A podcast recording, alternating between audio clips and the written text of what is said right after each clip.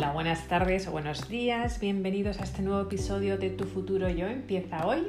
Soy Nieve Rodríguez, eh, tu coach personal y de negocios y en este episodio vamos a hablar de la gestión del cambio y de la gestión del estrés, sobre todo tan importante en estos momentos en los que estamos pasando pues, tantísimo cambio, ¿verdad? Em, eh, todos estamos pasando este año, en el 2020, por una época de cambio personal y profesional. Y por eso quiero dedicar este episodio pues para darte unas pequeñas sugerencias de cómo em, eh, puedes gestionarlo, porque al final no es tan difícil em, como parece. Lo que sí, hablando de la gestión del cambio, es muy importante que hablemos de la gestión de la transición.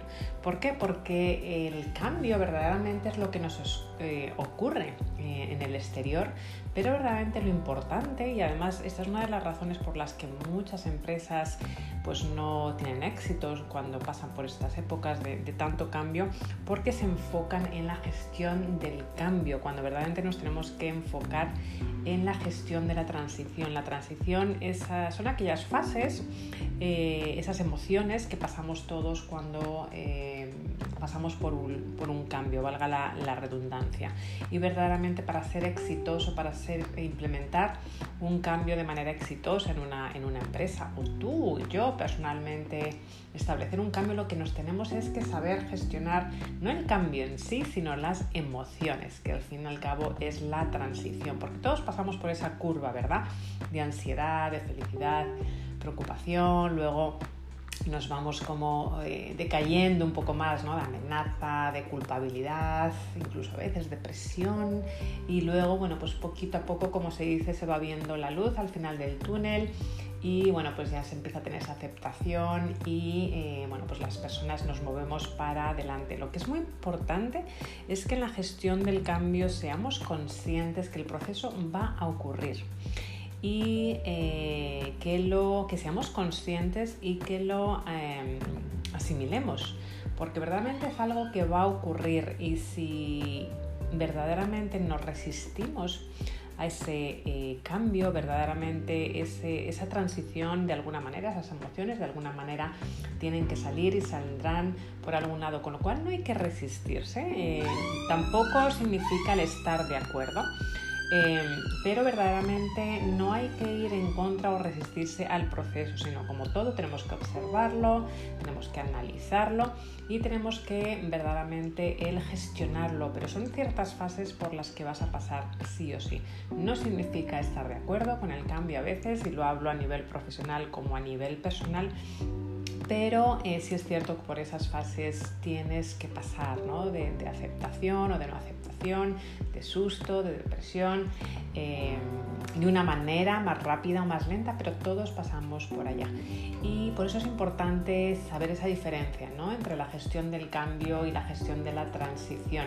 Y también el, estrés, porque verdaderamente el estrés es lo mismo. El estrés es la parte, eh, la fuerza aplicada. Ese estrés es toda esa presión que recibimos del exterior eh, y lo que tenemos que gestionar es esa tensión, ese impacto que nos crea en nuestro eh, interior.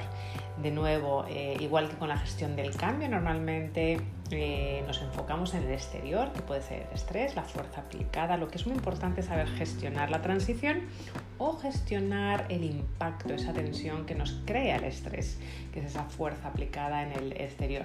Y ambos dos se pueden aplicar. Estas son las buenas noticias que tengo para ti en el día de hoy. ¿Y cómo me dirás, bueno, Nieves, pues cómo puedo eh, verdaderamente gestionar el cambio, gestionar el, estrés? Pues siendo resiliente, que yo creo que es la palabra que estamos oyendo cada día más, o igual que pedimos que las empresas sean resilientes, que se adapten al cambio, las personas también tenemos que ser eh, resilientes. Y esto lo explico muy bien, pues siendo resilientes, estando en el presente, porque el pasado pasado está, el pasado ya no es una realidad. Y tú lo interpretas de las maneras, pues por tus emociones, por tus creencias, por sus pensamientos que han hecho de ti quién eres o han hecho de mí quién son, pero sí sé quién soy, perdón, pero el pasado pasado está y eh, a veces también nos eh, ofuscamos, nos atascamos pensando en el futuro y, y de nuevo el futuro tampoco existe, el futuro no es una realidad. La única realidad es el presente. es el ahora, es en el momento en que estás escuchando este podcast. Entonces yo lo que siempre sugiero es... Eh, ¿Sabéis estas imágenes de, la realidad virtual en la que una persona tiene unas gafas y está viendo como fotos alrededor eh, suya o incluso sin las gafas?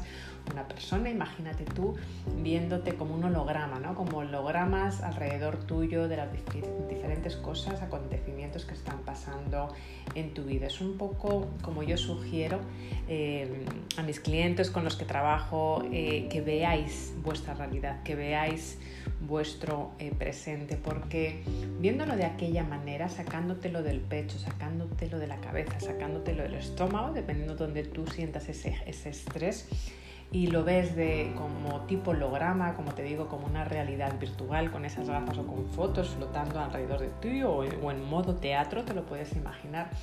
Lo que estás haciendo es crear eh, un espacio, estás y ese espacio lo que te está permitiendo es ese segundo, esos dos segundos de observar, de ser consciente de lo que te está pasando y de decidir cómo quieres reaccionar. No, no que verdaderamente reaccionar de una manera impulsiva, sino que este espacio, el poder ver todo de, esta, de este modo cine o en esta realidad virtual, lo que te permite es observar, ser consciente, analizar y decidir cuál va a ser tu siguiente paso, porque al final viviendo en el presente tienes opciones.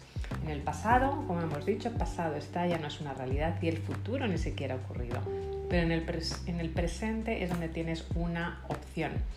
Eh, y esas opciones eh, para crear esa resiliencia que te comento, que te puede ayudar con el estrés, que te puede ayudar con la o con la tensión, mejor dicho, o con la transición, es creando estados positivos. Porque los creando los estados positivos son los que crean resiliencia.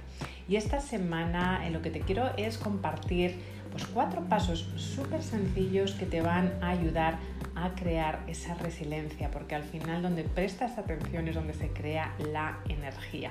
Son cuatro pasos muy sencillos, pero como muchas cosas en la vida, eh, la mayoría de las veces no las hacemos, ¿verdad? La que nos, cuando nos dicen que tenemos que hacer cosas extrañas, cosas que nos van a creer mucho esfuerzo. Parece que lo creemos más porque son métodos totalmente distintos a los que estamos utilizando actualmente, pero a veces te lo aseguro que estos pequeños hábitos, estos pequeños cambios que introduces en tu vida son los que hacen que al final pues seas una persona eh, más resiliente, más feliz, más presente, más mindful. Em, te voy a compartir cuatro que estoy segura que puedes hacer Primero es leer, leer algo positivo eh, todos los días. Este es el reto que te pongo esta semana, leer algo positivo. Porque normalmente, y esto va, em, va un poco ligado al tercer punto, que te, que te sugiero también elegir bien, el filtrar.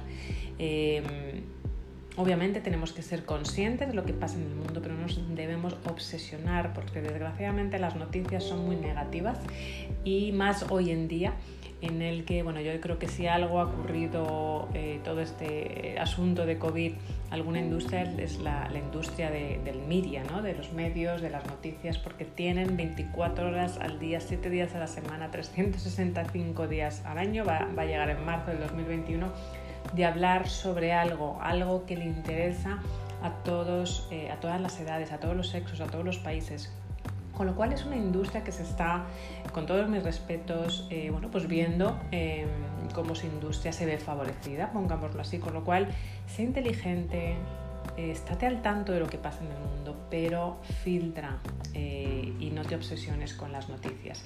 Y sin embargo, lee algo positivo, algo que te motive, alguna frase, algún libro de frases, Em, que verdaderamente te, em, te entone el día. Y si es posible, sobre todo por las mañanas.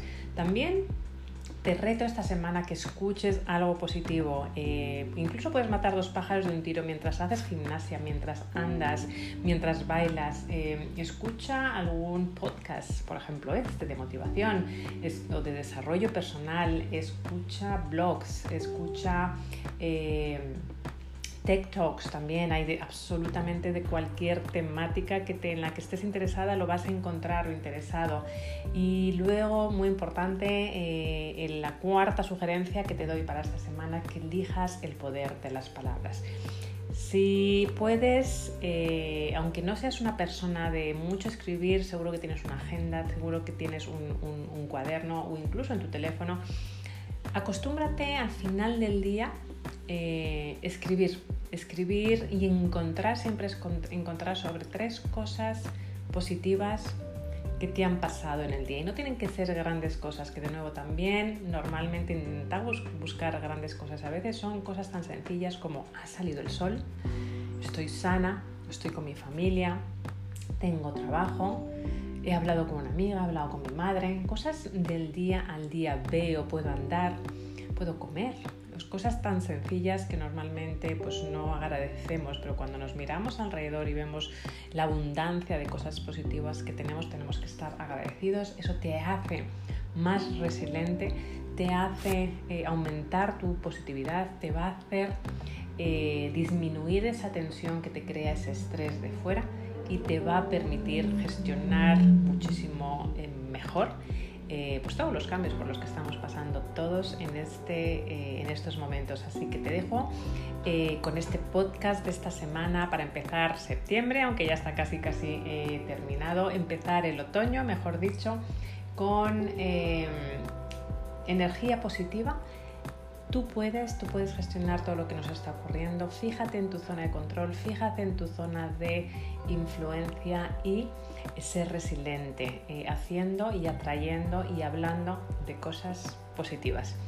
Muchísimas gracias por acompañarme en este ratito y hablamos la semana que viene. Si tienes alguna duda ya sabes que me puedes contactar y si tienes o necesitas eh, alguien con quien hablar también. Aquí estoy para crear tu futuro yo. Muchísimas gracias. Hasta luego.